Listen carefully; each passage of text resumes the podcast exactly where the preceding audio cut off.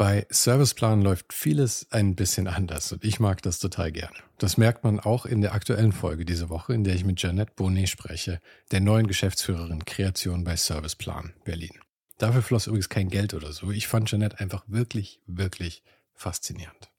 Und wo man das auch merkt, ist in einem Konzept, das sich durch das ganze Unternehmen zieht, namens Über Creativity.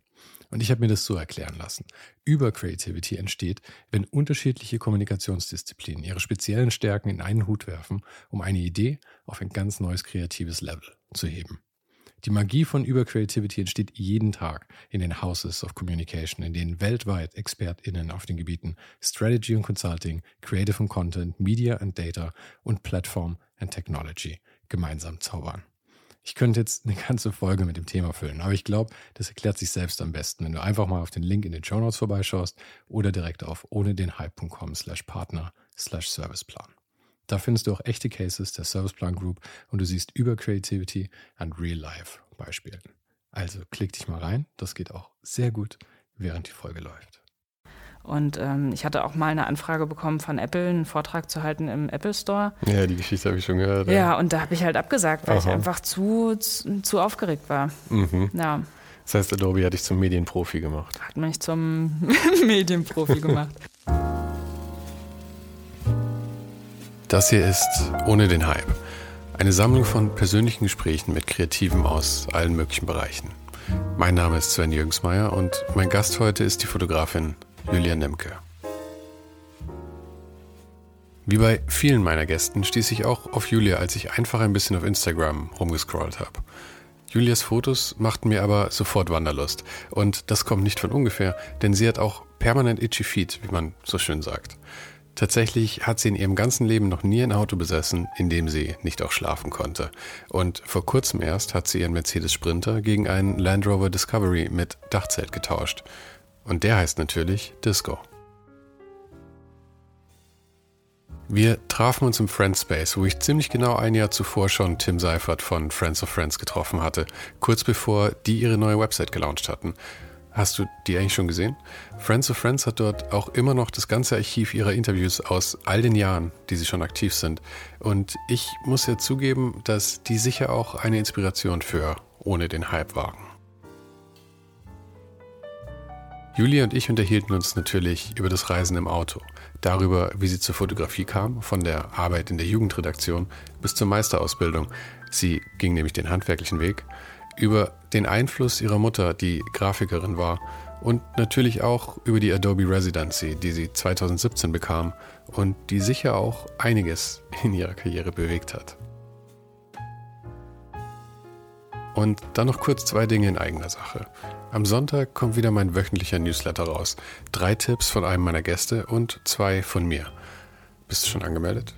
Falls nicht, schau mal auf ohne den Hype.substack.com oder klick den Link in den Show Notes. Und für echte Fans gibt es auch noch die Möglichkeit, ohne den Hype auf Patreon zu unterstützen. Und dafür bekommen Supporter auch noch den Sneak Peek, einen wöchentlichen Ausblick auf kommende Gäste und ein paar Einblicke, was hinter den Kulissen so passiert ist. Auch den Link findest du natürlich nochmal in den Shownotes und auf der Website. Jetzt aber viel Spaß mit Julian Nimke. Mir ist eben aufgefallen, wir sind hier gerade im Friendspace von Friends of Friends. Neu, neu umbenannt. Und ich war ziemlich genau vor einem Jahr hier mit Tim Seifert und wir saßen in genau denselben Stühlen hm. und haben uns unterhalten. Das passt also eigentlich ganz gut. und gerade als ich nochmal auf der Toilette war, ist mir auch wieder eingefallen, dass ich wahnsinnige Angst vor diesen Dingern hatte, weil das sind so, so, so japanische Roboter, die irgendwie für dich die Wäsche zusammenlegen können, glaube ich. Ja, ich habe es auch gemerkt und habe es aber nicht die Funktion ausgenutzt. Nee, nee. Angst gehabt? Ja. Am Ende sitzt man hier und alles ist nass. Richtig. Ja, genau dasselbe habe ich mir auch gedacht. ich also, habe einfach den normalen Spülko Spülknopf betätigt und ansonsten... Äh Vielleicht sollten wir es ausprobieren, wenn wir gehen. Dann ja. haben wir nichts zu verlieren. Stimmt, dann ist auch egal. Mhm. Ja. Aber das Witzige ist ja eigentlich, dass das ja genau das Gegenteil von dem ist, wie du eigentlich am liebsten deine Zeit verbringst. In deinem Sprinter, in deinem selbst ausgebauten, oder? Den es nicht mehr gibt. Den gibt es nicht mehr? Nee. Warum gibt es den nicht mehr? Ähm, Emil, was ist mit Emil passiert? Emil habe ich vertickt. Letztes Jahr im, Im Spätsommer. Genau zu der Zeit, wo jeder einen Camper wollte, hast du deinen verkauft. Hab ich meinen verkauft, klar. Weil ähm, ich so ein bisschen, ja, ich glaube, genervt war, weil ähm, so, so viele auf den Trend aufgesprungen sind und sich halt einen, einen Kastenwagen oder einen Sprinter oder so gekauft haben.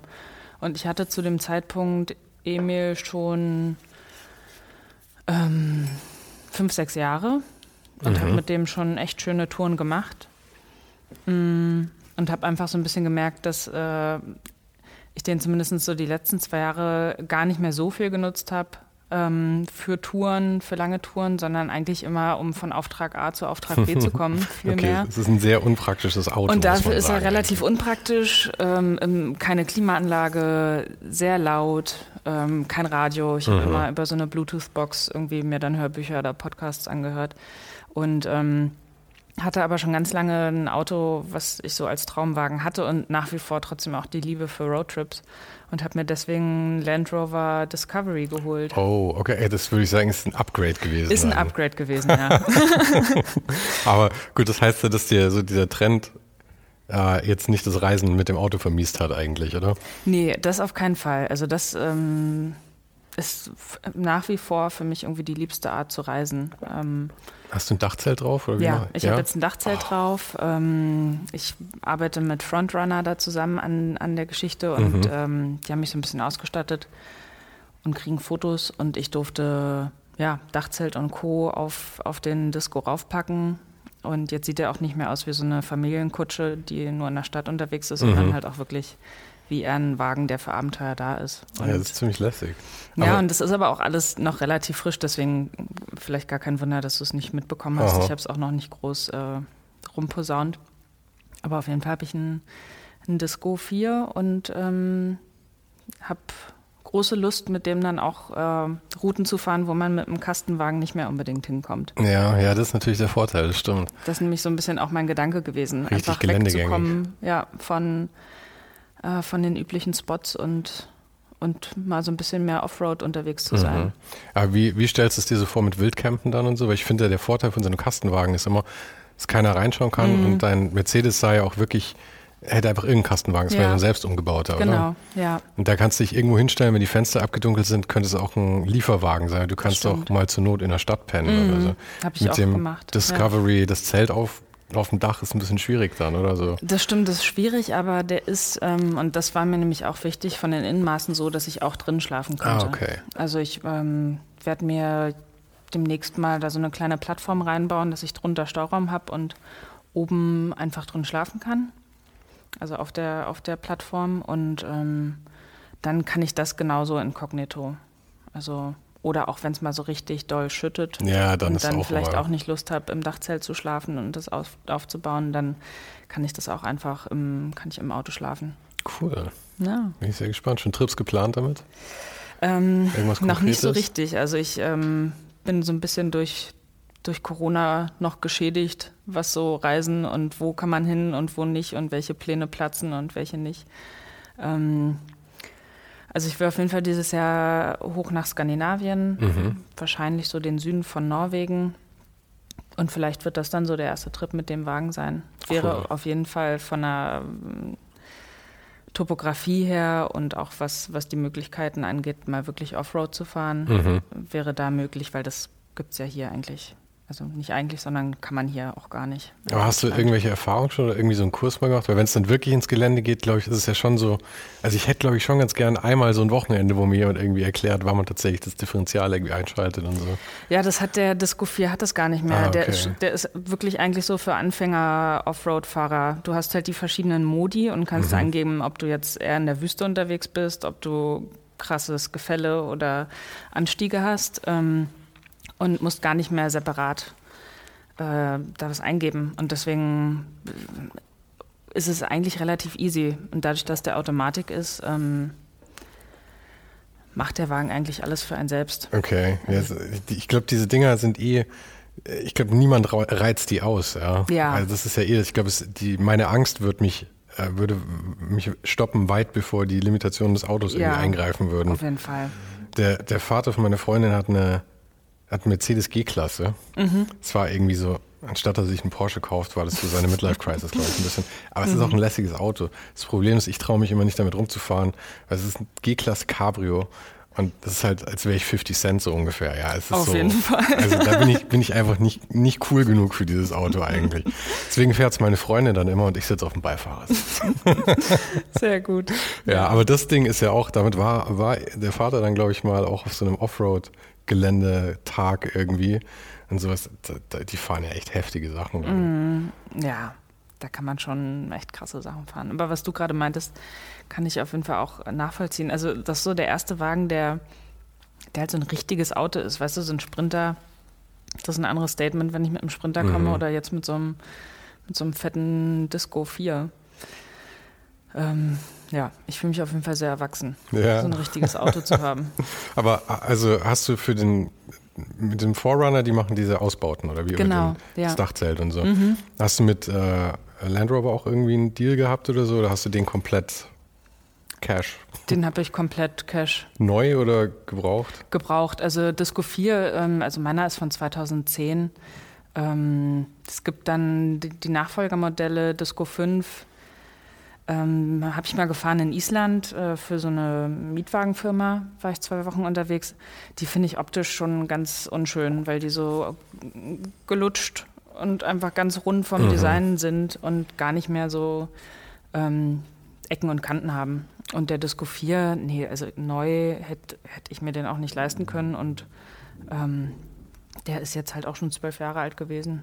Also kein, keine Neuwagenanschaffung. Und das ist ja auch ganz gut, wenn man da ein bisschen älteren hat, weil, wie du schon selber gesagt hast, so ein Auto, so ein neuer ist ja nicht unbedingt ein Sympathieträger, vor allem in mhm. Berlin oder in der Stadt irgendwo, weil ja. es sind ja meistens irgendwelche Muttis, die die Kids zu den Privatschulen fahren. Ganz genau. Damit dann und nicht irgendwie damit dann die Ausflüge machen nach Skandinavien. Ja. Mhm. Auf jeden Fall. ähm, und aber das Auto passt ja dann auch super zu deinem Image eigentlich, oder? Weil ich meine, also dein, dein Job ist ja Reisefotografen, würde ich mal sagen, ist so der Haupt, Hauptaspekt, oder? Auch wenn du auch andere Sachen machst. Mhm. Aber ja. ist ja irgendwie so dein, dein Claim to Fame auch. Und damit bist du ja ganz gut repräsentiert dann auch. Ja, also passt schon, glaube ich. Ist jetzt nicht, äh, wäre jetzt was anderes, als wenn ich jetzt mit so einem Porsche Cabrio angefahren mhm. käme oder so.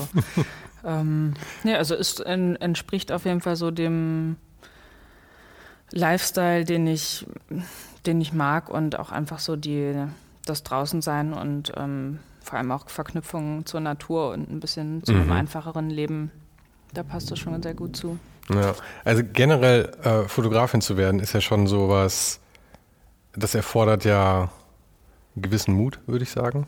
Ähm, mhm. Weil es ist ja, ich meine, Prinzipiell kann ja jeder irgendwie Fotograf werden, aber aus der Masse irgendwie rauszustechen, ist ja schon ein harter Kampf, weil es halt auch heutzutage so viele gibt. Mhm. Und auch viele gute, muss man sagen. Also das Level ist halt einfach durch die Möglichkeiten, glaube ich, schon auch wahnsinnig gestiegen. Ich meine, du musst ja nur auf Instagram schauen, um dich selber komplett zu demoralisieren eigentlich. ähm, und wie, wie, ja, mich würde mal interessieren, wirklich so von Anfang an, wie, wie das bei dir so passiert ist. Der Weg erstmal zu dieser Entscheidung Fotografin und dann aber auch zu dieser Positionierung, die du dann letzten Endes jetzt so vom Segment her irgendwie gemacht hast, weil es ist ja auch ein ganz bewusstes Ding, was man dann irgendwann steuern muss irgendwann. Also am Anfang macht man vielleicht halt dieses und jenes, dann kristallisieren mhm. sich so Sachen raus, aber irgendwann muss man ja committen dann auch. Hm. Ja, also ich glaube, bei mir war das eher so ein fließender, natürlicher Prozess. Ähm, also, dass ich Fotografin werden wollte, war schon irgendwie sehr früh klar für mich. Ich habe einfach schon mit zwölf oder so meine erste Kamera gehabt und habe mit der rumfotografiert und äh, fand einfach das Medium toll und so Dinge in meinem Alltag festzuhalten ganz toll. Und dann. Ähm, das war analog, habe ich. Genau, das war analog, oder? so eine Wie, kleine Olympus Mü. So Wie alt bist du jetzt? Ich bin Oder? 31, 31. Okay, das heißt, es hätte 31, lass mich mal kurz so, ja, okay, 90er, da gab es die ersten bezahlbaren Digitalkameras kamen ja so Anfang der 2000er mhm, dann, oder? Genau, ja. Mein ja. Stiefvater hatte auch eine, so eine kleine, Gott, die hatten eine ganz schlimme Auflösung und ja, ja, das ja. war eh furchtbar. Aber ich meine, was man immer wieder vergisst, selbst die ersten, so Nikon D1 und so die ersten richtigen Profikameras, die hatten ja irgendwie drei Megapixel oder ja, sowas. Ja. Und mit denen haben Journalisten richtig fotografiert. Mhm. Also man unterschätzt ja eigentlich auch immer die Auflösung. Auf jeden Fall, ja, definitiv. Ja, und ähm, Jedenfalls habe ich mit der angefangen zu fotografieren, analog, und war dann auch in, in einem Fotokurs, wo ich gelernt habe, ähm, Filme zu entwickeln und Abzüge zu machen mhm. und fand das auch ganz toll so als Prozess. Und hatte eine tolle Mentorin in diesem Fotokurs, die mir damals einfach schon gespiegelt hat, dass ich ähm, das echt weitermachen sollte und irgendwie ein gutes Auge habe.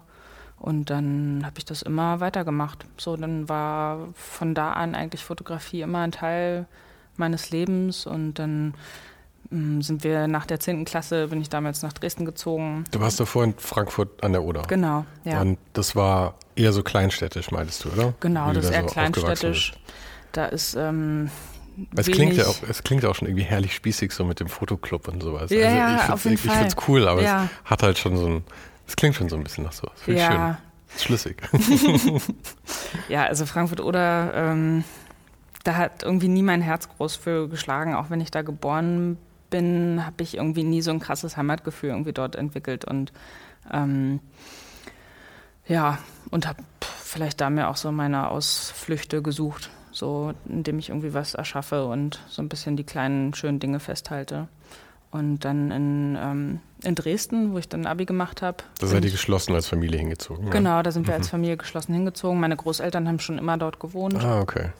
Mm, und sind aber eigentlich aus, auch aus dem tiefsten Osten von der Provinz und äh, sind aber nach Dresden gezogen und ähm, deswegen hatte ich auch schon immer einen, einen, irgendwie einen Bezug zur Stadt. Du musst mir kurz helfen, der, mein, meine Geografiekenntnisse sind furchtbar selbst ja. innerhalb von Deutschland, aber Frankfurt oder ist ja schon östlich eigentlich in Deutschland, oder? Wie ja. weit ist es von Dresden entfernt?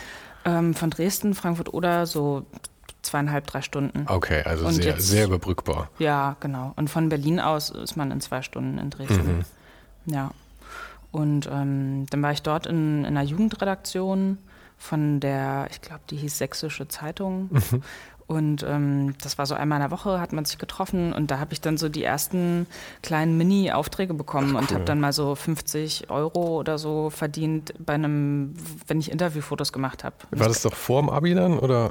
Das war während der Zeit. Okay, also, aber das ist ja voll cool, dem, ich meine, auch wenn es nicht viel Geld ist, ja. überhaupt schon mal was zu kriegen. Mhm. Weil das ist ja auch so ein, so ein, so ein Confidence-Vote irgendwie, dass jemand ja. sagt, hey, ich gebe dir Geld für das, was du machst, ja. wo du eigentlich nur so ein Kind bist. Total, ja, absolut. Also ich fand das auch wirklich ähm, toll. Ich Aber wie bist du an den Job gekommen? Ähm, einer aus meinem Jahrgang ähm, hat dort bei der Jugendredaktion schon geschrieben als mhm. kleine Mini-Journalistin und ähm, die wusste, dass ich fotografiere und hat dann gesagt, komm doch einfach mal mit ich glaube, ich habe sogar eine kleine Bewerbung oder so da mal dann hingeschickt und dann war ich da. Und dann saß man an so einem großen Redaktionstisch und dann wurden die Themen, sind dann durchgegangen und dann, ähm, ja, wurden die, die Termine verteilt. So mit 17 sitzt du da irgendwie. Ja. Aber das ganze Team war dann jung. Mhm. Ja, ja, mhm. die, das ganze Team war jung, außer der, ja, der Hauptredakteur, der war dann mhm. irgendwie mittleren Alters und von der Redaktion selbst. Ja, und das war einfach ja, wie du schon sagst, einfach ein schönes Gefühl, so die ersten paar Euro damit zu verdienen und, ähm, und da dann wirklich im, im Auftrag so ein paar Fotos zu machen. Und mhm. dann ähm, war für mich einfach klar, dass ich, ähm, dass ich gerne Fotografin werden möchte. Aber bist du da mehr so reingeschlittert, weil deine, deine Freundin hat ja dann vorgeschlagen, dass du da, weil du schon fotografiert mhm. hast. Aber Du hattest jetzt nicht konkret vor, jetzt schon irgendwie einen Job zu suchen, oder? Nee, ich hatte nicht konkret vor, einen Job zu suchen. Ich würde es auch eher so als kleinen Mini, mhm. Mini-Job bezeichnen. Mhm. Aber es ist ja trotzdem wahrscheinlich dann so der Knackpunkt gewesen, was dich dann auch halt bestärkt hat, dass du das tatsächlich beruflich machen kannst, oder? Ich glaube, der Knackpunkt war eher meine Mutter, die immer sehr kreativ auch äh, gearbeitet hat und ähm, Grafikerin war. Und ähm, ich quasi auch vorgelebt bekommen habe, dass man einen kreativen Beruf haben kann ähm, und, und davon auch leben kann. Und ähm, die ist gestorben, als ich relativ jung war. Und ähm, ich glaube, dass das auch so ein bisschen das bestärkt hat, weil ich ihr auch gesagt habe, ich werde äh, auf jeden Fall Fotografin und mhm. ich werde meinem Traum nachgehen. Und ähm, dann war das für mich einfach so in, in Stein gemeißelt, dass ich da das quasi so ein bisschen wie beweisen will, dass ich das schaffe und hinkriege und ähm, da einfach wirklich meinen, meinen Traum nachgehen kann. Und war sie schon angetan von der Idee dann auch? Ja, weil sie die meinte Mutter schon auf, so kreativ ja, war. Auf jeden Fall, Ja. sie meinte, mach das. Ähm, dass es super wichtig ist, dass du Freude in deinem Beruf hast. Ach, schön. So. Und ich glaube, wenn man das nicht unbedingt vorgelebt bekommt, ähm, glaube ich schon, dass es schwer ist, manchmal da so die Transferleistung äh, zu liefern und sich vorzustellen, dass man halt einen Job haben kann, der wirklich einfach einem, einem Spaß macht und wo man sich auch ein bisschen drin verwirklichen kann und dass man nicht einfach nur irgendwie Geld nach Hause bringt, um Mhm. die Fixkosten zu decken oder so. Ja, ja, ich, ich, ich finde es immer so schwer zu beurteilen, weil, also bei mir war es so, mein Vater hat zwar nicht per se was Kreatives gemacht, aber er hat immer am Computer gearbeitet, als auch so eine Mischung aus Journalist, äh, Computerjournalist, dann Computerbücher geschrieben, dann aber auch Literatursachen geschrieben, also immer so ein wilder Mix, aber der Computer war halt immer früh schon so ein, so ein Bestandteil. Und deswegen habe ich dann halt mit 16 oder so, und ich meine, das war also so Ende der 90er angefangen, mit dem Computer dann halt auch irgendwie so rumzudaddeln, da irgendwie, wo ich nie so der Computerspieler war, aber halt irgendwie Computer auch so zu benutzen. Und deswegen war es dann ähnlich wie bei dir, dass halt das Kreative war, weil bei mir halt zumindest irgendwie das Werkzeug war mir nahe. Und ich glaube, jeder braucht vielleicht, na wohl, vielleicht braucht man es auch nicht aus dem Elternhaus. Es kann halt auch über Freunde und so kommen. Ja, Ja. ja klar, das kann auch sein. Das hat es bestimmt am Ende auch noch so ein bisschen befeuert. Also als ich dort dann mein Abi gemacht habe, ähm, hatte ich echt tolle Leute in meinem Jahrgang. Und ähm, so das Gymnasium war auch ähm, ja, einfach voller kreativer Leute und äh, das hat auf jeden Fall mich auch so ein bisschen bestärkt, da einfach meinen meinen Weg zu gehen. Mhm. Und dann hast du das Abi gemacht da. mit genau. Schullaufbahn war so normal. Ja, ich war ein Streber. So, Warst also, du? Ja, voll.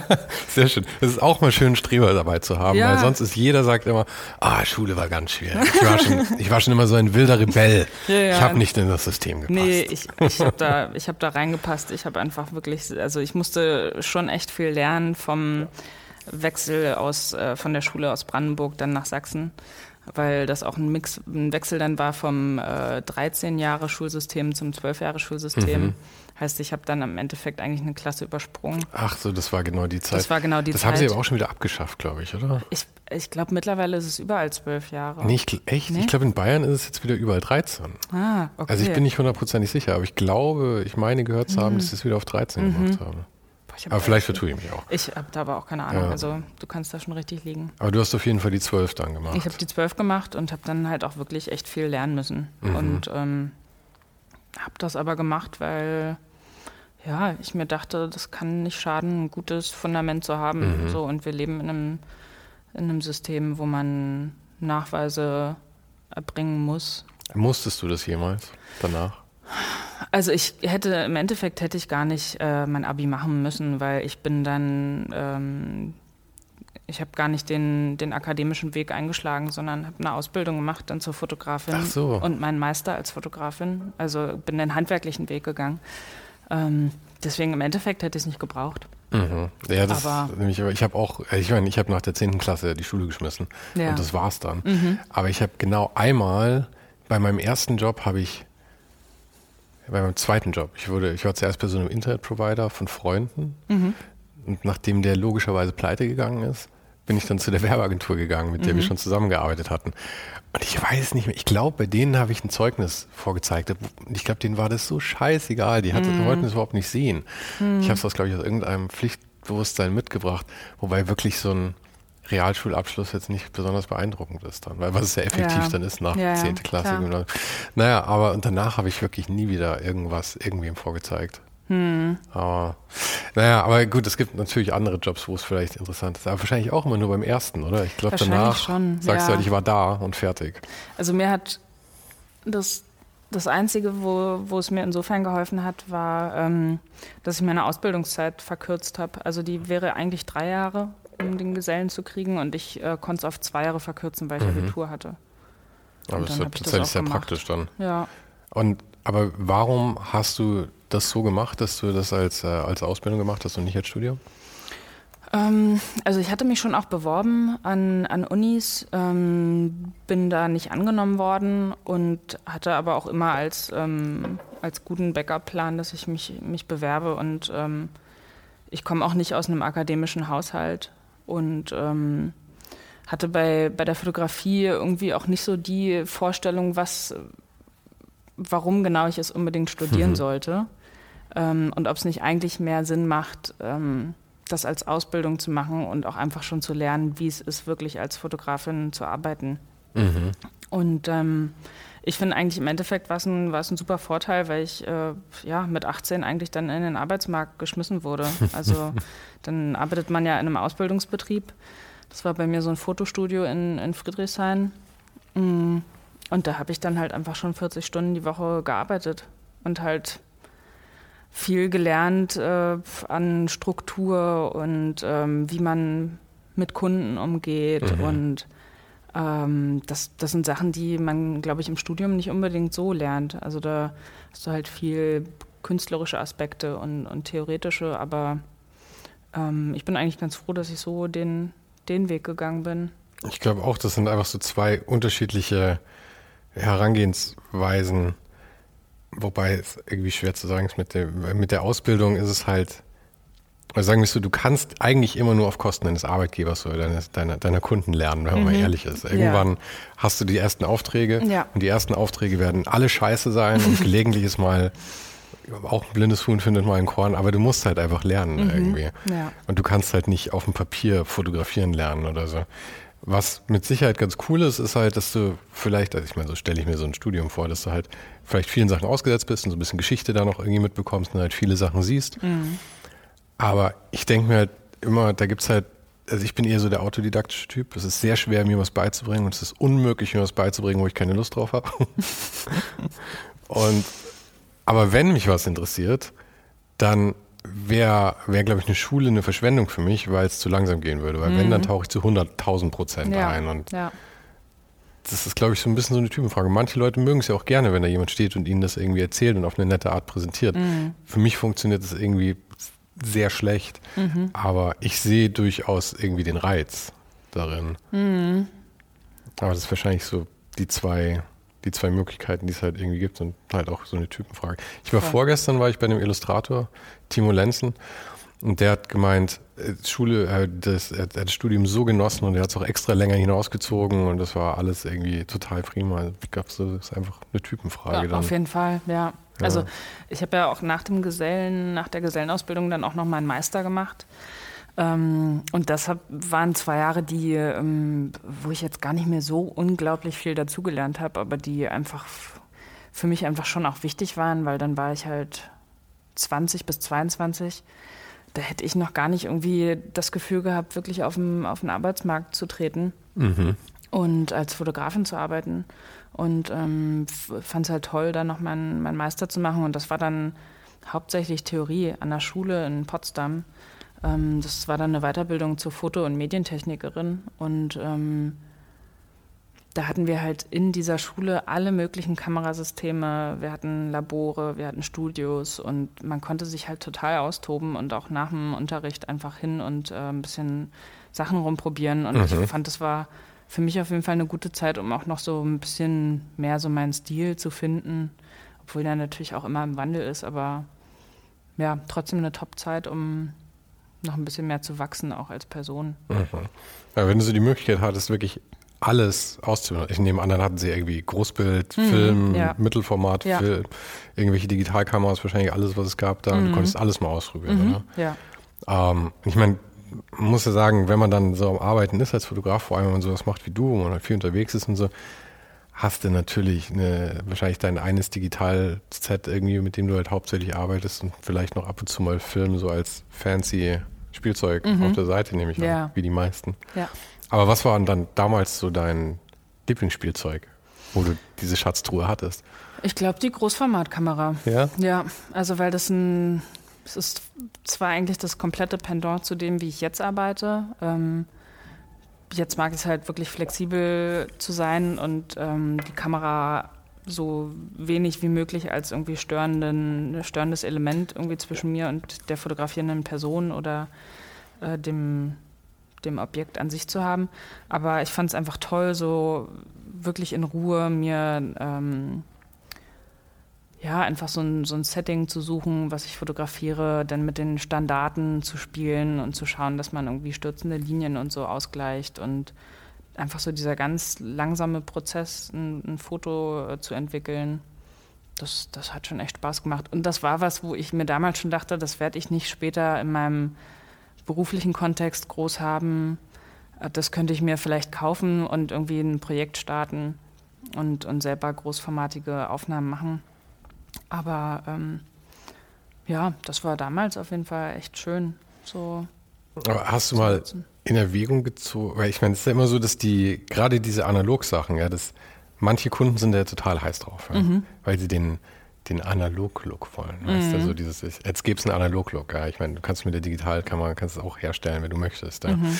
Aber ähm, ich meine, ja, ich glaube, bei Kamerasystemen ist so viel Glaube und Aberglaube irgendwie, was, was die für Wunderwerke produzieren können, von der Leica über eine was auch immer. Natürlich ja. gibt es Unterschiede zwischen Kleinformat, Mittelformat, Großformat mhm. und so weiter, aber vieles ja auch in der Nachbearbeitung.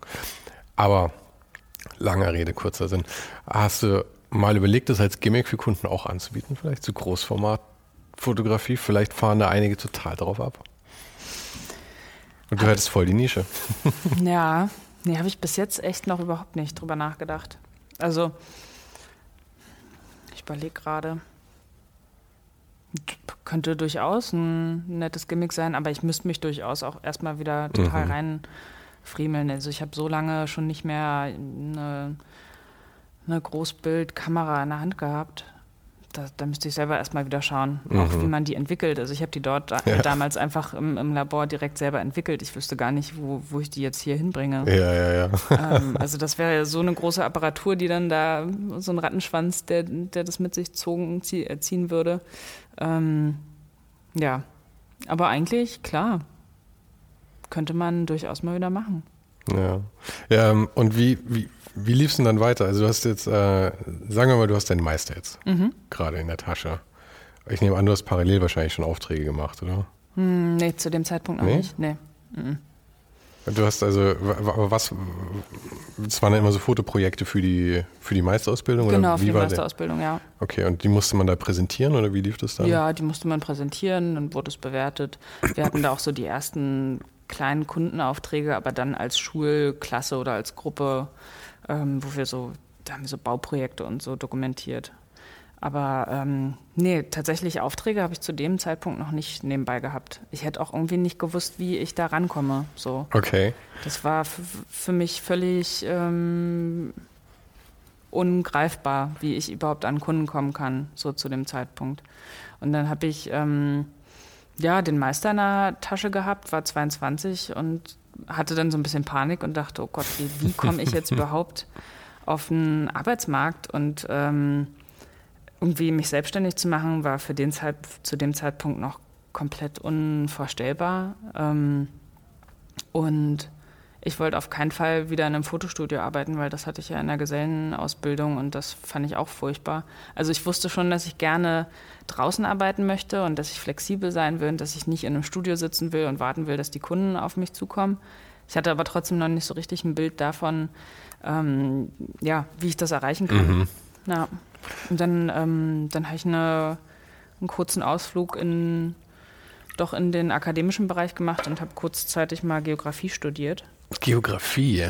Ich ja. meine auch wieder irgendwie schlüssig für das, was du jetzt machst. Ja, also ich fand auch, mein, meine Wunschvorstellung damals war dann halt irgendwie so für, für National Geographic oder so mhm. unterwegs zu sein und auf Reisen zu gehen und ähm, ja, und da irgendwie so Forschungsthemen zu bebildern. Was ja lustig ist, weil ich meine, du machst es ja auch. Also National Geographic war, glaube ich, nicht da, aber Geo. Noch nicht, aber Geo, ja. Ich meine, ja, same, same.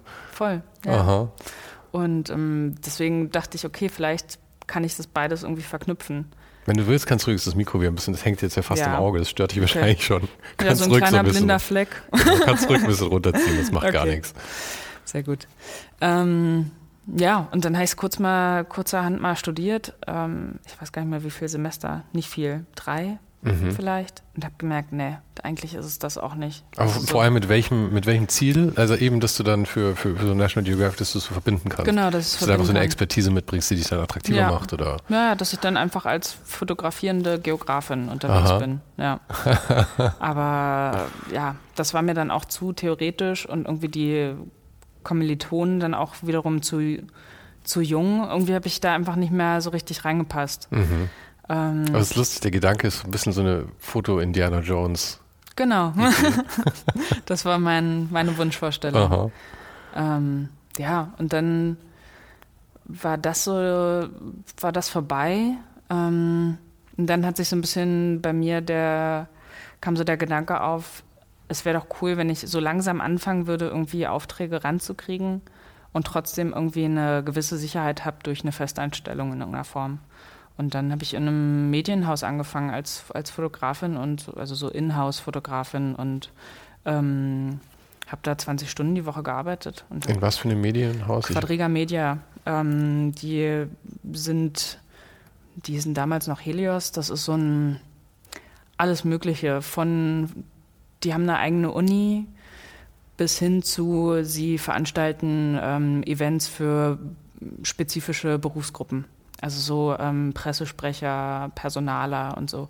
Und dafür wird Content erstellt, der dann auch in Form von Zeitschriften und so zur Verfügung stand. Und dann haben die aber auch Events gemacht, wo du einfach weiter Bildungsmöglichkeiten hast. Also so Kommunikationskongress, das heißt, du hast Kongresse fotografiert? Genau, ich habe im Prinzip habe ich Kongresse fotografiert und. Das klingt jetzt nicht so, als wäre das unbedingt deine Thematik gewesen, was du dein, also dein bevorzugtes. Äh ja, nee, aber also trotzdem war es auch abwechslungsreich. Dann habe ich auch keine Ahnung Freisteller gemacht, ähm, Mitarbeiter fotografiert, ähm, Seminare fotografiert und äh, das halt einfach so ähm, halbtags und auch nicht immer jeden Tag irgendwie vier Stunden oder so, sondern ähm, das war relativ variabel zu legen. Und ähm, das hat mir einfach erstmal so ein bisschen die, die finanzielle Sicherheit gegeben, mh, mm, dass so alle Grund, äh, Grundausgaben gedeckt waren. Und ähm, ich habe darüber aber auch, und dafür bin ich auch total dankbar, echt auch ein Netzwerk irgendwie ähm, so ein bisschen aufbauen können, weil weil es dann durchaus Leute gab, die irgendwie meine Fotos gesehen haben, die mhm. ich bei den Events gemacht habe und dann meinten, hey, die sind total cool. Ähm, irgendwie sowas in die Richtung bräuchte ich auch mal für meinen für meine Firma, wo ich arbeite. So und dann kam ich über solche Sachen dann über zwei Ecken, aber auch zu der zu dem, wovon ich dir vorhin schon mal äh, erzählt habe, dass ich da so Behind the Scenes jetzt von einem Podcast mhm. mache nächste Woche. Ach, das ähm, kam das ist über zum Beispiel Kontakte daher. Über Kontakte von damals noch. Also auch wenn das wirklich nicht der Bereich war, in dem mhm. ich mich gesehen habe, wo ich irgendwie total aufgehe in Eventfotografie und, und so Firmenporträtsachen und so, ähm, war das trotzdem voll gut, weil ich da viel gelernt habe. Ja. Und ähm, das war dann aber auch so die Zeit, wo ich anfing, ähm, so langsam nebenberuflich äh, Aufträge ranzukriegen. Also so ab 2014 war ich dann nebenberuflich selbstständig mhm. und ähm, hatte dann so die ersten kleinen Mini- Mini-Aufträge. Was waren dann so die ersten Aufträge und wie bist du da konkret reingekommen? Weil du hast ja eben gesagt, du hattest keine Ahnung, wie du an Aufträge mhm. kommen sollst. Ja, ja. Das heißt, dann ist ja eigentlich gerade, das finde ich jetzt so interessant, wie ist es denn dann tatsächlich dazu gekommen? Ja, das sind so ganz viele kleine Bruchstücke gewesen. Also ich habe angefangen, irgendwann zu realisieren, dass ich äh, einfach schon mal so für mich Fotos machen muss, die irgendwie die Art Kunden ansprechen, die ich gerne hätte muss ich sagen, also genau richtig, glaube ich. Aber das hast du ziemlich früh begriffen dann eigentlich, gell? Ja, das habe ich wirklich relativ früh be begriffen und ähm, habe auch schon immer so den, ähm, so ein bisschen den, die Liebe gehabt fürs Reisen und fürs Unterwegssein und der ganze Lifestyle, der sich da drum herum dreht. Und ähm, bin damals mit meinem allerersten Auto, das war ein Ford Mondeo, ein großer Kombi, ähm, habe ich so meine ersten, meinen ersten langen Roadtrip gemacht und bin von, äh, ja, bei Berlin habe ich damals gewohnt, bin ich dann ähm, durch Frankreich und Spanien gefahren mhm. und ähm, habe da Fotos gemacht, habe halt hinten einfach eine Matratze reingeworfen. War das also noch nie ein Auto, in dem man nicht schlafen konnte? Genau, ich hatte noch nie ein Auto, in dem man nicht schlafen Das ist das Hauptkriterium, Aha. dass ich drin schlafen kann.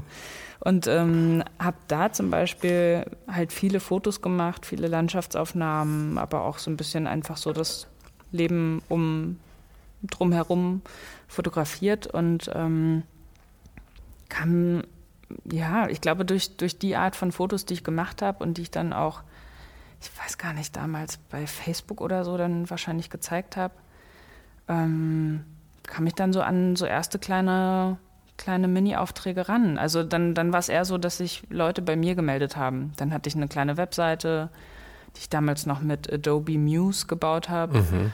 Ähm, und dann habe ich für, ich weiß noch, der erste richtig coole Auftrag war fürs Walden Magazin. Ähm, die sind ja auch so Outdoor-Lifestyle-mäßig unterwegs. Und da hatte ich ähm, als Projekt, dass ich ähm, verschiedenste Leute dokumentieren, also fotografieren sollte und die zeigen so ihren Lieblingsort um, um ihre Wohngegend herum. Äh, und da war zum Beispiel auch Thomas D. dabei. Mhm. Ähm, und dann einfach so verschiedene ja, Leute, die, die irgendwie auch ein bisschen eine Naturverknüpfung haben oder die halt irgendwas Cooles machen so in ihrem Leben. Und das war in, überall in Deutschland oder? Genau, das war so eine Woche ungefähr war ich unterwegs für Walden und habe da selber mit dem Auto? Ja, mit meinem Wieder? Auto, mit dem äh, Ford Mandeo und bin dann da unterwegs gewesen und ähm, habe dann da so Fotos gemacht und das war halt wirklich richtig, richtig cool. Ja, ist ja ein ziemlich lässiger, also früher Auftrag dann vor ja. allem schon an sowas ja. ranzukommen. Und Voll. Das heißt, du bist aber wirklich, du hast dir gesagt, okay, ich baue mir jetzt ein Portfolio auf von Fotos, das ich äh, in der Art, wie ich sie gerne dann eben auch bezahlt machen würde, mhm. aber machst das komplett auf Eigenregie, mhm. ohne Auftrag, ohne alles ja. und hast einfach damit dann dein Instagram oder dein Facebook und deine Website, ja. was auch immer es war, gefüllt mhm. und hast dann aber tatsächlich auch schon da so eine, hast du tatsächlich so eine Followerschaft dann schon bekommen, dass daraus dann tatsächlich Sachen kommen konnten. Weil ich meine, wenn du mhm. nur deine 200 in Anführungszeichen engsten Freunde irgendwie hast, die dir folgen, dann passiert da wahrscheinlich nicht so viel. Ja, ja, ja das stimmt. Ja, ich glaube, meine Facebook-Seite damals, die lief schon auch ganz gut. Ja. Mhm. Also das, das war auf jeden Fall so der, der Anfang, so Social Media mäßig. Und dann irgendwann, ich weiß gar nicht wann, bin ich halt auch zu Instagram, aber relativ spät. Also da war ich jetzt nicht so eine der ersten. Ähm, und irgendwie dachte ich auch immer, ja, Webseite ist schon wichtig und ist äh, so als professioneller ähm, Ausblick irgendwie für potenzielle Kunden ganz gut. Ja, ich finde auch eine Website, also ich finde so ein Instagram ist, ich meine, wenn man ehrlich ist, wahrscheinlich ist Instagram heute wichtiger als eine Website, also bei weitem wichtiger als eine Website, würde ich sagen, ja, weil darüber kommen halt Leute tatsächlich, auf die Website mhm. kommen die Leute halt nur, wenn sie dahin gelenkt werden schon. Mhm. Auf Instagram ist tatsächlich noch so ein Entdeckungseffekt mhm. irgendwie da. Ja. Das ist halt auch viel einfacher zu verdauen, weil du scrollst einmal durch, hast eigentlich einen Überblick darüber, was du machst. Ja. Aber auf der Website ist halt, also ich, ich habe immer meine Brötchen verdient als Webdesigner und, mhm. und Fotograf dazu halt immer so eine One-Man-Army-Geschichte.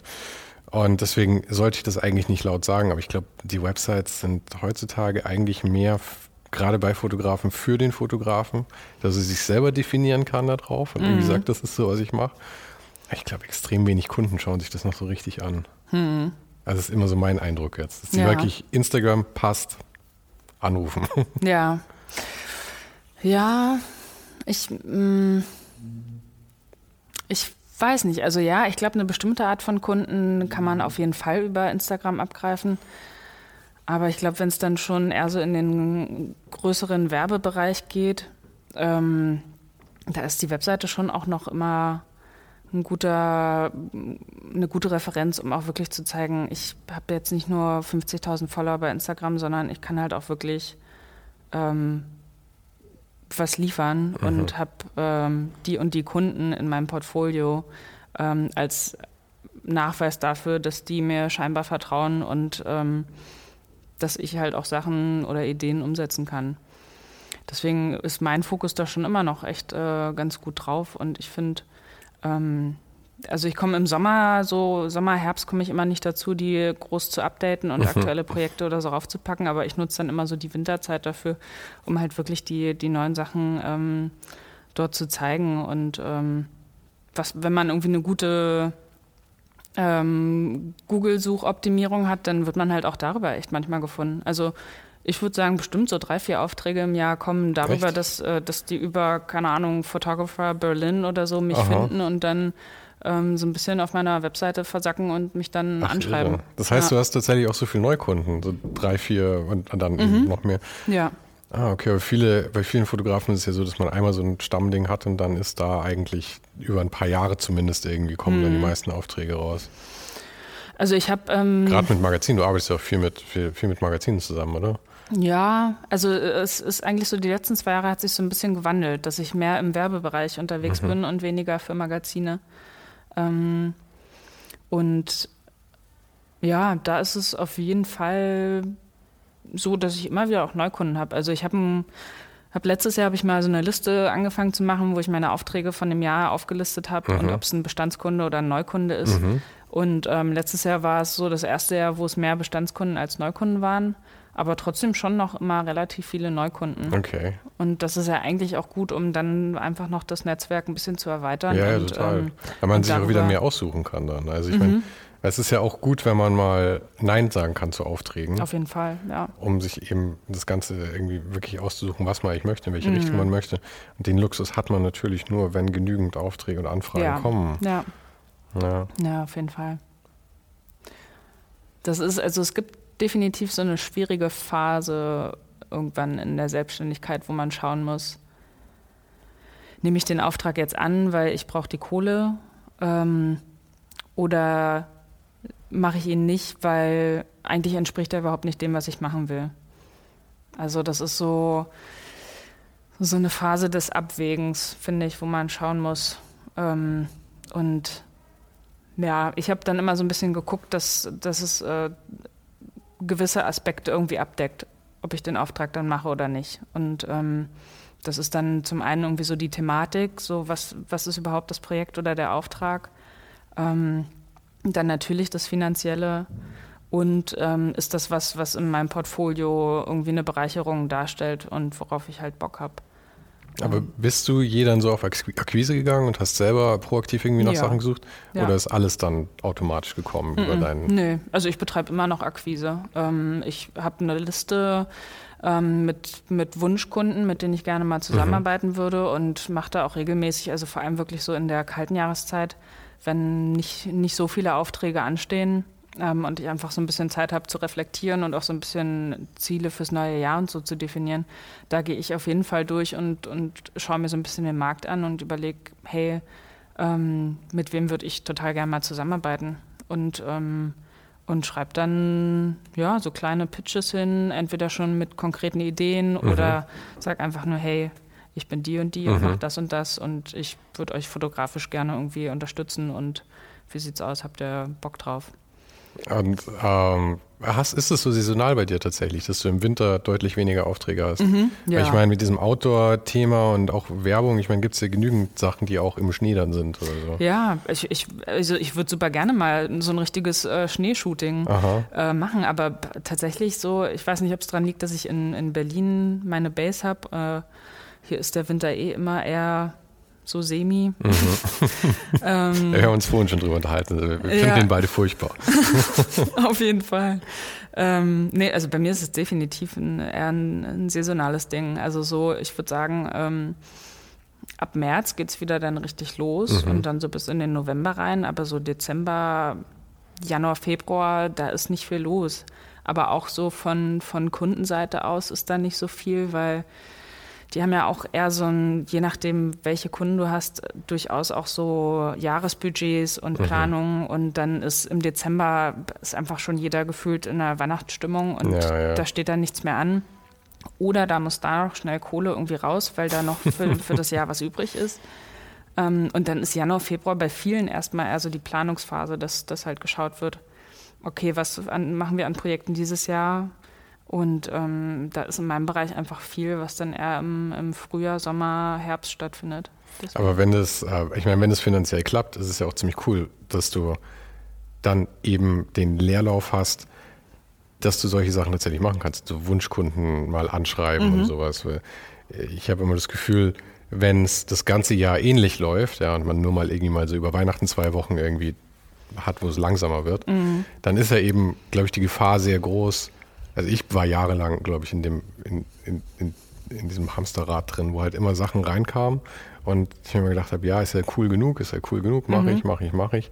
Und eigentlich immer gern was anderes auch noch gemacht hätte oder eben mir andere Kunden auch mal gesucht hätte. Ja. Und ich finde, das ist ein ganz wichtiger Punkt, das darf man aber nicht vergessen. Man kann sich Kunden suchen. Mhm. Man kann sich selber aussuchen, was man machen will. Ja. Und das, ich glaube, das haben viele überhaupt nicht auf dem Radar. Die denken, irgendwie muss nehmen, was kommt. Mhm. Aber eben, dass man dann eben die Zeit hat, das auch zu steuern und das, das mal zu machen, ist ja dann eben auch cool, dass man nicht, dass es nicht versackt, mhm. einfach im Alltag. Ja. ja. ja. Ich finde, das ist wirklich, ähm, Also ich mag die Zeit so. Mhm. So dieses sich Zeit nehmen und wirklich einmal so ein bisschen reflektieren und überlegen, was will ich und wie lief das letzte Jahr ähm, und welche Art von Kunden hätte ich gerne mehr, wie kann, kann, ich das irgendwie vielleicht realisieren und einfach so ein bisschen eh in der Zeit, die, die dunkler ist und wo man auch als Privatperson, ja, also ich zumindest habe in der Winterzeit nicht so viele Eindrücke und erlebe so viel Neues wie im, im, im Sommer. Also das ist so die Hochphase für mich im Jahr. Mhm. Ähm, und da ist Winter dann einfach die auch natürlicherweise eigentlich die gute Zeit zum, zum so ein bisschen Housekeeping machen. Mhm. Wo, wo sind wir denn jetzt eben stehen geblieben? Wir waren bei, du hattest die, die ersten Aufträge mhm. kamen dann so. Ja. Und was war das, wann war das so? Was für ein Jahr? Das war so 2014, 15. 2014, 15. Also. Und die, die Adobe Residency, wann hattest du die?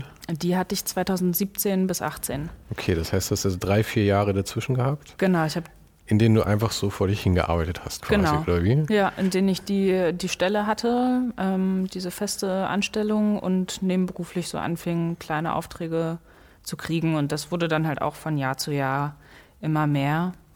Ähm, und dann, ja, war ich auch so bei, bei der Arbeit schon an einem Punkt, wo ich dachte, ich glaube, jetzt wird es Zeit, dass sich was ändert. So, jetzt ähm, ist meine Freude nicht mehr so groß. Äh, da dort, dort einfach wirklich zu fotografieren und zu arbeiten.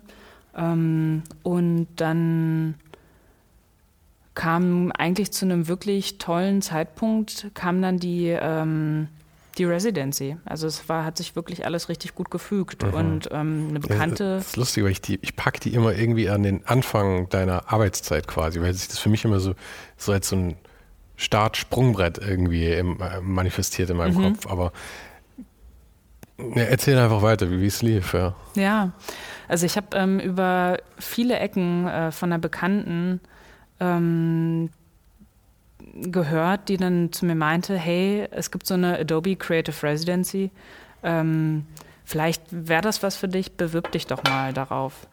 Ähm, aber beeil dich, weil es sind nur noch ein paar Wochen, dann ist Abgabefrist äh, der mhm. Bewerbung.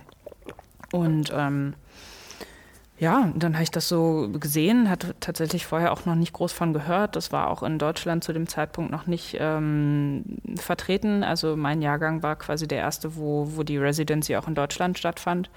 Und ähm, dann habe ich mich darauf beworben und dann war das ein elendig langer Bewerbungsprozess mit ganz vielen verschiedenen Leuten, mit denen man Gespräche führen musste und ähm, ja, und da musste ich halt schon einfach mit einer Idee kommen, was ich denn machen würde, wenn ich ein Jahr lang ein eigenes Projekt ähm, realisieren könnte. Und war das eine Idee, die du vorher schon hattest oder hast du die dann einfach so aus dünner Luft produziert? Die kam dann. Also mhm. so, ich habe überlegt, was, was sind so Themen, die mich interessieren und ähm, was, was könnte ich mir vorstellen, wirklich zu machen. Und äh, da kam dann so dieses Folktales-Projekt ähm, auf, weil ich einfach schon immer so interessant fand, den, den Aspekt, dass sich Menschen Geschichten erzählen und die so von Generation zu Generation weitergetragen werden. Und ähm, ja, und dann habe ich da so einen so ähm, Projektvorschlag gemacht und musste den sehr oft verteidigen und äh, auch hier und da ein bisschen anpassen. Und dann ähm, kam irgendwann die Zusage, dass ich, äh, dass ich einer der Residents bin mhm. und dass ich ein Jahr lang ähm, mein Traumprojekt irgendwie umsetzen kann und im Gegenzug halt für Adobe bei Konferenzen Vorträge halten muss und Einblicke geben äh, sollte in, in meine kreativen Prozesse. Und dafür, also das Prinzip von dieser Residency ist, dass du im Prinzip, äh, du hast ein festes Budget für das Jahr, oder? Also du kriegst einen Betrag X für das Jahr. Ich bin festangestellt. Mhm. Ja, also man kriegt ein normales Gehalt es ähm, läuft tatsächlich als Anstellung dann. Es läuft als Anstellung, mhm. genau. Man ist angestellt bei Adobe für ein Jahr und ähm, kann dann Ausgaben, die projektbezogen sind und die sich im Rahmen äh, befinden, kann man ähm, dann auch einreichen. Zusätzlich dann. Genau. Also das heißt, du kriegst ein, fest, ein, festes Gehalt, aber dann sagst du, okay, ich muss jetzt für die Geschichte nach Rumänien fahren oder so. Ja. Das kostet irgendwie 2000 Euro. Dann zahlen die die Spritkosten. Okay. Ja. Cool. Genau. Ja, und ja, das irre. war halt einfach ein Traum. Ja. Das war wirklich ähm, ein fantastisches Jahr. Also voller ganz vieler ersten Male, ähm, ganz viel Aufregung, so auch wirklich äh, medial irgendwie begleitet zu werden, Interviews zu geben, bei Kon Kongressen Vorträge zu halten vor vielen Leuten. Ähm, dann so Sachen wie Adobe Live zu machen, wo man irgendwie so ein bisschen Tutorials und so zeigt. Das waren halt alles Sachen, die hatte ich vorher nicht, nicht mhm. groß gemacht. Ich hatte einmal auch ein, äh, so ein, so ein Radiointerview, wo ich einfach total aufgeregt war, ähm, wo ich über meine Reisen damals sprechen sollte beim Deutschlandfunk. Ähm, und also da ist mir damals noch die, die Hose ins, in, äh, die, das Herz in die Hose gerutscht, weil mhm. ich einfach so aufgeregt war. Und ähm, ich hatte auch mal eine Anfrage bekommen von Apple, einen Vortrag zu halten im Apple Store. Ja, die Geschichte habe ich schon gehört. Ja, ja und da habe ich halt abgesagt, weil Aha. ich einfach zu, zu, zu aufgeregt war. Mhm. Ja. Das heißt, Adobe hat dich zum Medienprofi gemacht. Hat mich zum Medienprofi gemacht. Nee, aber es hilft einfach, wenn man es regelmäßig macht. Also ja, im Endeffekt ist da nichts Schlimmes dran. Man muss sich halt einfach nur ähm, ja, dem oft genug stellen und dann ist es auch einfach. Absolut. Ja, ja. Dieses Lampenfieber ist was, ist auch was ganz Natürliches. Ich meine, du machst dich verletzlich, du mhm. setzt dich eigentlich so dieser Beurteilung von anderen aus. Ja. Das ist ja was, wo man als, ich meine, manche gehen da drin auf irgendwie, aber ich glaube, da wurde dann schon irgendwie früh was geprägt, dass man halt mhm. gemerkt hat, dass da auch was Positives kommen kann. Ja. Aber ansonsten hat natürlich jeder Angst vor Fremden. Ich meine, es wird ja auch jeder die ganze Zeit zerrissen, ob jetzt auf Instagram oder in irgendwelchen Paparazzi-Magazinen. Mhm. Man kriegt ja auch mit, dass viel harsche Beurteilung von allen da ist. Ja.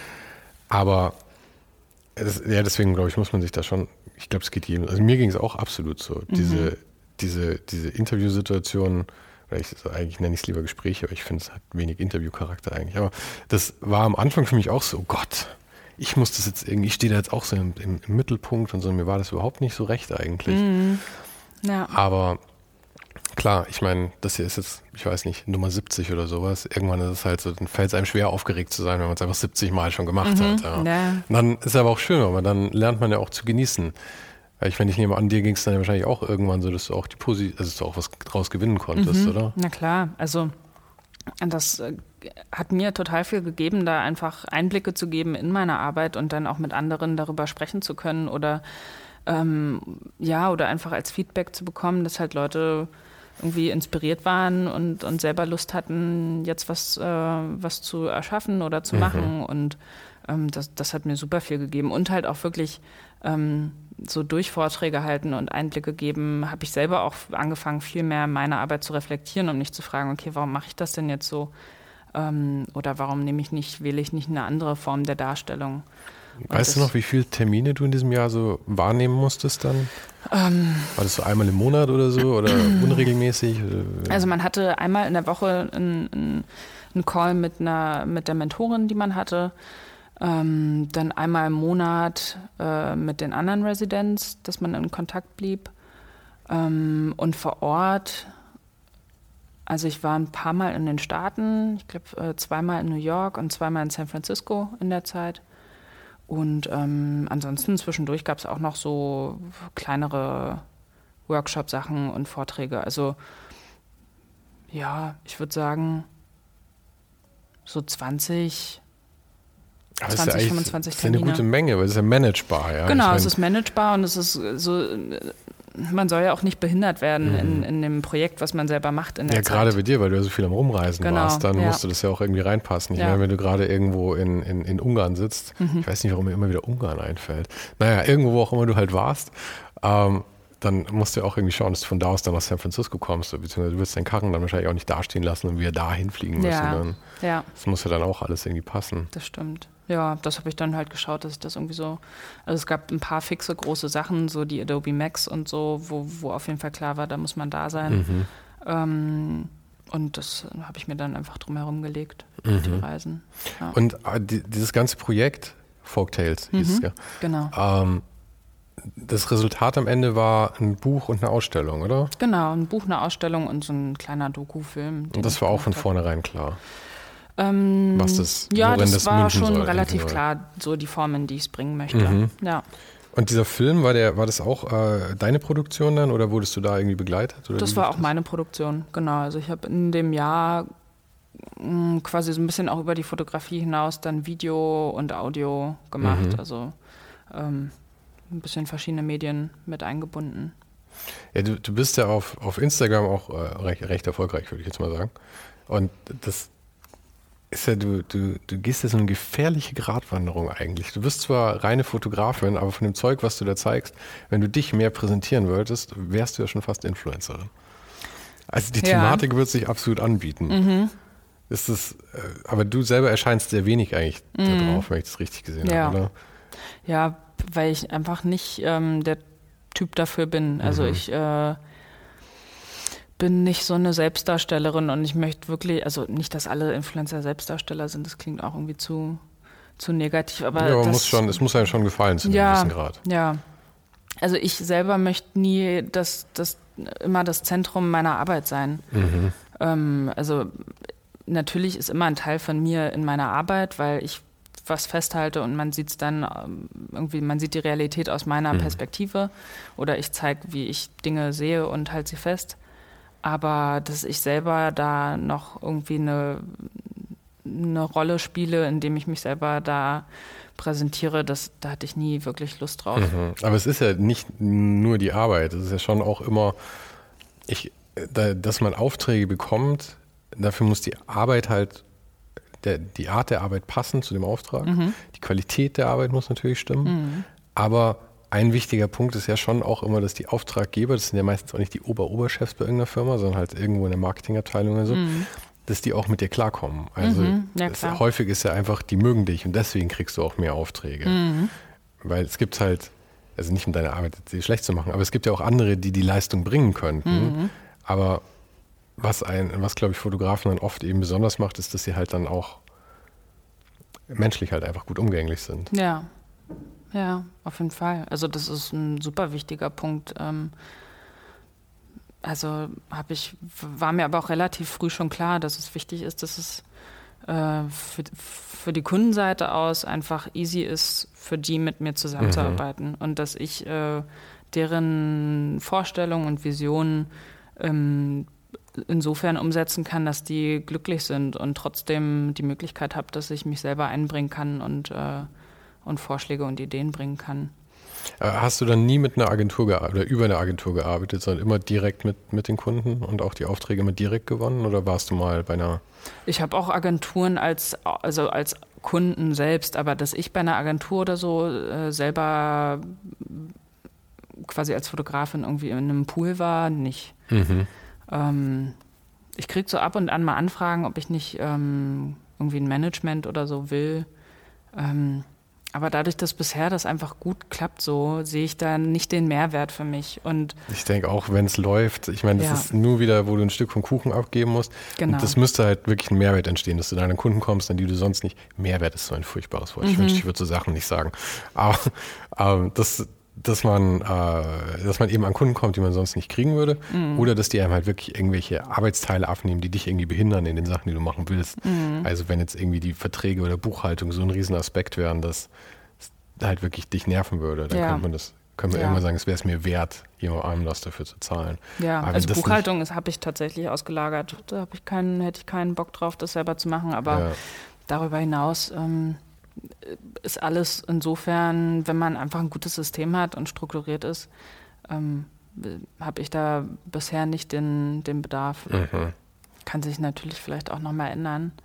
Ähm, und da bin ich auch voll offen für, aber stand jetzt nicht. Ja, ich glaube auch, wenn, also was eine Sache, wo ich mir vorstellen könnte, wo sich deine Arbeit noch verändern würde, wäre halt, wenn die Aufträge wirklich irgendwie Dimensionen annehmen würde, würde wo du es nicht mehr alleine machen kannst, also wo du halt irgendwie mit Teams arbeiten musst, dann on set oder so. Mm. Und das, ich glaube, dann wird aus einer Fotografin ja irgendwann eine Firma. Hm. Und dann braucht man vielleicht mehr Struktur. Aber ansonsten, ich, ich bin ein Riesenfan davon, Sachen möglichst alleine irgendwie zu machen, weil du halt auch flexibel bist. Hm. Und dann irgend, es kann natürlich der Punkt kommen, wo es gut wäre, Hilfe irgendeiner Art zu haben. Und mhm. dann finde ich es auch gut, es möglichst frühzeitig zu machen. Ja. Und eben nicht seine Zeit zu verschwenden dann mit Dingen, die man eigentlich nicht machen will. Mhm, auf jeden Fall. Aber wie gesagt, ansonsten bin ich ein Fan der Flexibilität, ja. was das angeht. Also ich habe durchaus auch Projekte, wo ich schon im Team arbeite, aber dann buche ich mir halt einfach die Freelancer dazu mhm. für das Projekt und, ähm, und dann reicht das vollkommen aus. Mhm. Ja. Aber mit der äh, Adobe Residency, ich finde immer, dass bei den Sachen, da wird immer so viel über die Residency selber geredet. Aber eigentlich, ich meine, das ist ja auch toll, du wirst ein Jahr lang bezahlt und alles, du mhm. kannst machen, was du willst, ist ja irre, ist halt mhm. einfach Spielplatz, wieder Kind sein, so ungefähr. Ja, Keine voll. Verpflichtungen, außer halt ein paar Talks geben, ist ja, ja. super, wenn man das Lampenfieber überwunden hat. Mhm. Aber das eigentlich Interessante ist ja, was ist daraus entstanden? Hat, hat das für dich dann irgendwie eine neue Orientierung tatsächlich gebracht? Oder sind dann irgendwie neue Leute zu dir gekommen? Oder war es einfach nur eine Auszeit ein Jahr lang für dich? Mm, also mir hat es auf jeden Fall geholfen, dass ich äh, noch mehr so meinen, meinen Stil gefunden habe, ähm, weil ich halt wirklich ein Jahr lang so viel Zeit hatte ähm, zu fotografieren, ähm, was ich davor einfach in meinem Arbeitsalltag und hier und da mal einen Auftrag haben, mhm. einfach gar nicht hatte, so ein Pensum. Und ähm, das war auf jeden Fall ein riesiger Bonus, so in dem Jahr das einfach noch mehr zu verfestigen und so meine, meine Bildsprache so zu finden. Und ähm, dann hat es mir natürlich auch viel, ähm, ja, viel geholfen, irgendwie ein Selbstbewusstsein äh, auszubauen und halt wirklich so, wenn man das, äh, die Bestätigung bekommt von so einem, so einer Institution wie Adobe es ist und wirklich zu merken, okay, da gibt es äh, Leute, die halt an deine Arbeit glauben und die mhm. irgendwie dahinter stehen und dich äh, da supporten, ähm, dann hat das, also das hat total viel mit mir gemacht und ähm, da sind durchaus auch Connections entstanden, die, die mir jetzt ähm, immer noch was bringen oder worüber ich andere wiederum kennengelernt habe. Ähm, oder aber auch einfach jetzt immer noch Adobe ab und an als Auftraggeber für, für irgendwelche mhm. echt coolen Projekte, die bezahlt sind. Und so am Ende der Residency war für mich halt einfach klar, ähm, jetzt kann ich nicht wieder zurückgehen in eine Festanstellung. Also jetzt kann ich einfach nicht mehr, jetzt habe ich halt Blut geleckt so und ähm, die, so die Freiheit genossen und so dieses viele ähm, Erstellen von, ja, von Fotos und, und dem Kreativsein, dass ich jetzt einfach nicht mehr irgendwo arbeiten wollte, sondern halt einfach mein, mein Ding machen wollte. Und äh, das, das war das, was ich auf jeden Fall sehr in diesem Jahr gelernt habe. Und wo ich davor noch nicht an dem Punkt war, dass ich irgendwie ähm, ja, selbstsicher genug war und mir meiner Arbeit auch sicher genug war, dass ich mich zu dem Zeitpunkt schon selbstständig gemacht hatte. Mhm. Zu dem, da warst du dann so 26, sowas um den Dreh, oder? 27, 27. ja, genau. Ach ja, genau, was ich, was ich mal fragen wollte, war, hast du in der Zeit auch noch irgendwas für andere Kunden gemacht oder war mhm. das wirklich nur Residency? Nee, ich habe auch noch für andere Kunden was gemacht, aber wenig. Also nur das, was, ähm, was ich an Bestandskunden zu dem Zeitpunkt mhm. hatte, die wollte ich nicht verlieren durch das Jahr. Genau, und, weil das ähm, ist ja eben so eine Frage, was du auch dann für aufgeben müsstest. Ja, aber. genau, und das muss ich halt, da, da gab es keine fixe Regel, wie viel das sein darf oder wie wenig. Ähm, aber Hauptfokus war schon die Residency und ich habe halt einfach geschaut, dass ich die Kunden, die ich zu dem Zeitpunkt schon gewonnen hatte, dass ich die nicht verliere. Mhm. Ja. Und die Residency ist ausgelaufen zum äh, 31.12. oder was war da so Stichtag? Nee, das war, das ging von April bis April. Mhm. Also April 2018 war ich dann durch mit der Residency. Und ich nehme an, irgendwann als du auf der Zielgeraden warst, hast du dann überlegt, okay, wie gewinne ich jetzt wieder Kunden für dann danach? Gen ja, genau. Und ab ja. da ging es dann, ging's dann auch so los, wie du es eben beschrieben hast. Ja, also dann habe ich mich äh, einfach komplett selbstständig gemacht. Da, das war ja auch nicht mal irgendwie dann eine große, da muss man ja nicht viel machen. Also ich habe mich dann bei der KSK angemeldet. Mhm und ansonsten war ich eh schon nebenberuflich selbstständig, also Steuernummer, Steuer-ID und so, eh, war eh schon alles da. Ja, ja, das ist, dann, ist wenig auf dem Papier, das ist eigentlich tatsächlich so eine Entscheidung. Genau, es ist halt eher so im Kopf, so wirklich so dieses Gefühl, krass, okay, jetzt muss ich selber dafür sorgen, dass, ja, dass ich an Aufträge komme, dass ich irgendwie meine Fixkosten decke und, ähm, und alles an Struktur halt selber machen. Aber im Endeffekt ist es halt wirklich bürokratisch gesehen, wenn man eh schon nebenberuflich selbstständig war, ist es ein Witz. Mhm. Das ist nicht viel. Und auch dieses nebenberuflich sein, also es ist wirklich nicht viel Aufwand. Du gehst ja, ja Warte, du, du hast es als Lehrberuf, das heißt, du hast Gewerbe angemeldet wahrscheinlich, oder? Nee, habe ich nicht. Also ich bin selbstständig, einfach selbstständig. Also okay. Gewerbe überlege ich jetzt gerade so ein bisschen, das mal vielleicht zu machen, weil sobald ich Produkte verkaufe, dann ist es ein ja. Gewerbe. Also wenn ich jetzt Prints oder sowas verkaufe oder mal ein Buch rausbringe, dann muss ich wirklich anfangen, mal ein Gewerbe draus zu machen. Okay, denk Aber mal dran, sobald du ein Gewerbe hast, musst du, glaube ich, auch in die IHK einzahlen.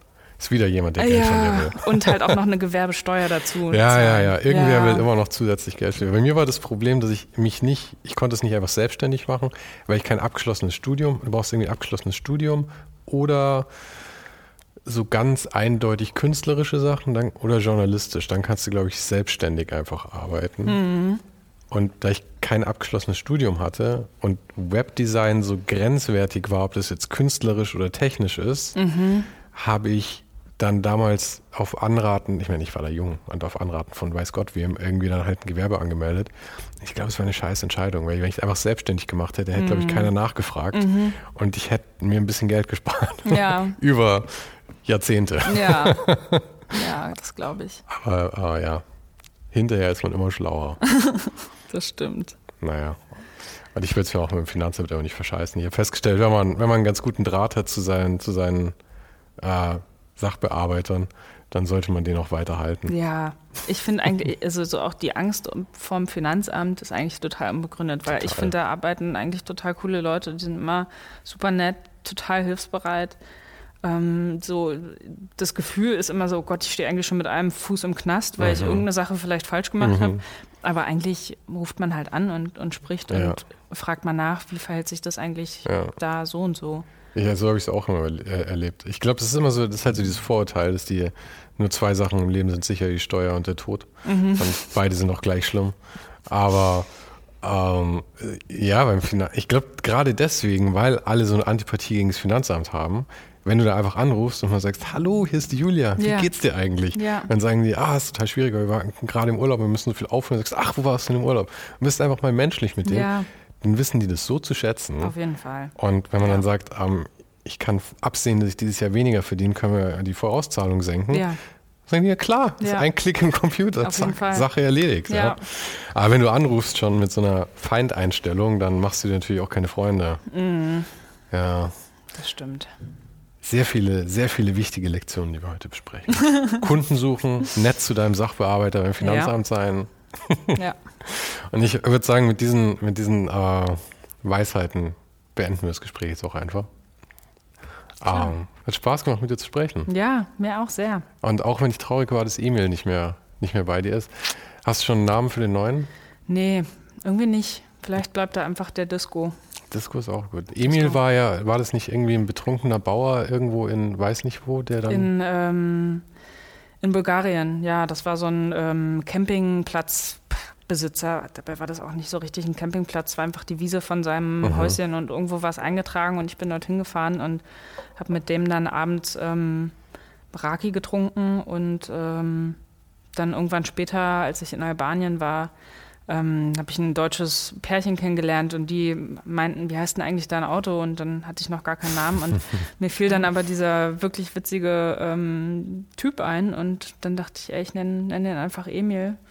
Und dann haben wir auf dem Campingplatz in Albanien dann mit allen Campern, die drumherum waren, Emil mit so einem Schuss Raki auf die Motorhaube äh, ja, getauft.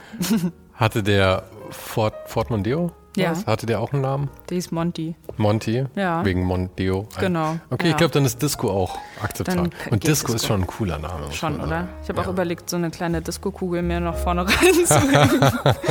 Wenn, dann muss es schon ein bisschen trashig sein. Ja, super. Danke dir. Gerne. Wie jede Woche habe ich zum Ende dieser Folge noch ein paar Vorschläge zu anderen Episoden. Julia und ich trafen uns ja im Friendspace und dort hatte ich ziemlich genau ein Jahr zuvor auch Timmy Seifert von Friends of Friends getroffen. Das war Folge 19. Eines meiner persönlichen Lieblingsgespräche war mit dem Dokumentarfotografen Matze Ziegler. Matze hat wirklich haarsträubende Geschichten über seine Reisen in Afrika zu erzählen.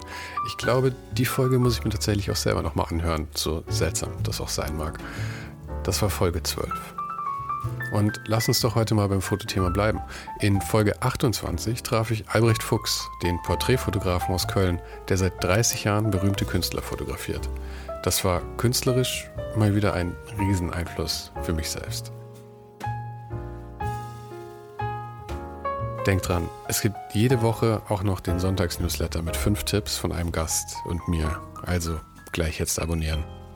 Und wir hören uns dann nächste Woche wieder mit einer neuen Folge. Wir hatten ja ein bisschen Chaos gerade mit der Terminplanung. Manchmal kommen einfach Sachen dazwischen.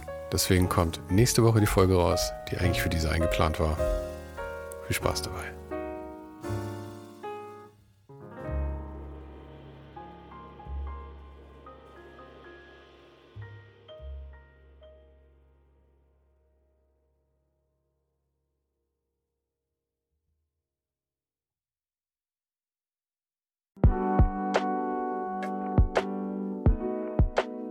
Das war's für heute. Falls du gerade eine von den älteren Folgen hörst, ist es gut möglich, dass du jetzt ein zweites Outro hörst. Lass dich aber nicht von mir verwirren. Ich bin gerade dabei, ein paar Änderungen zu machen und dafür muss ich 150 Folgen neu schneiden und nochmal uploaden. Du kannst dir wahrscheinlich vorstellen, dass das ein kleines bisschen dauert. Falls du mich und die Show supporten möchtest, gibt's dafür ein paar Möglichkeiten. Auf patreon.com slash Sven gibt's jede Woche Bonusmaterial exklusiv nur für Supporter. Und das für nur ein paar Euro im Monat, mit denen du mir helfen kannst, ohne den Hype noch lange, lange für dich weitermachen zu können.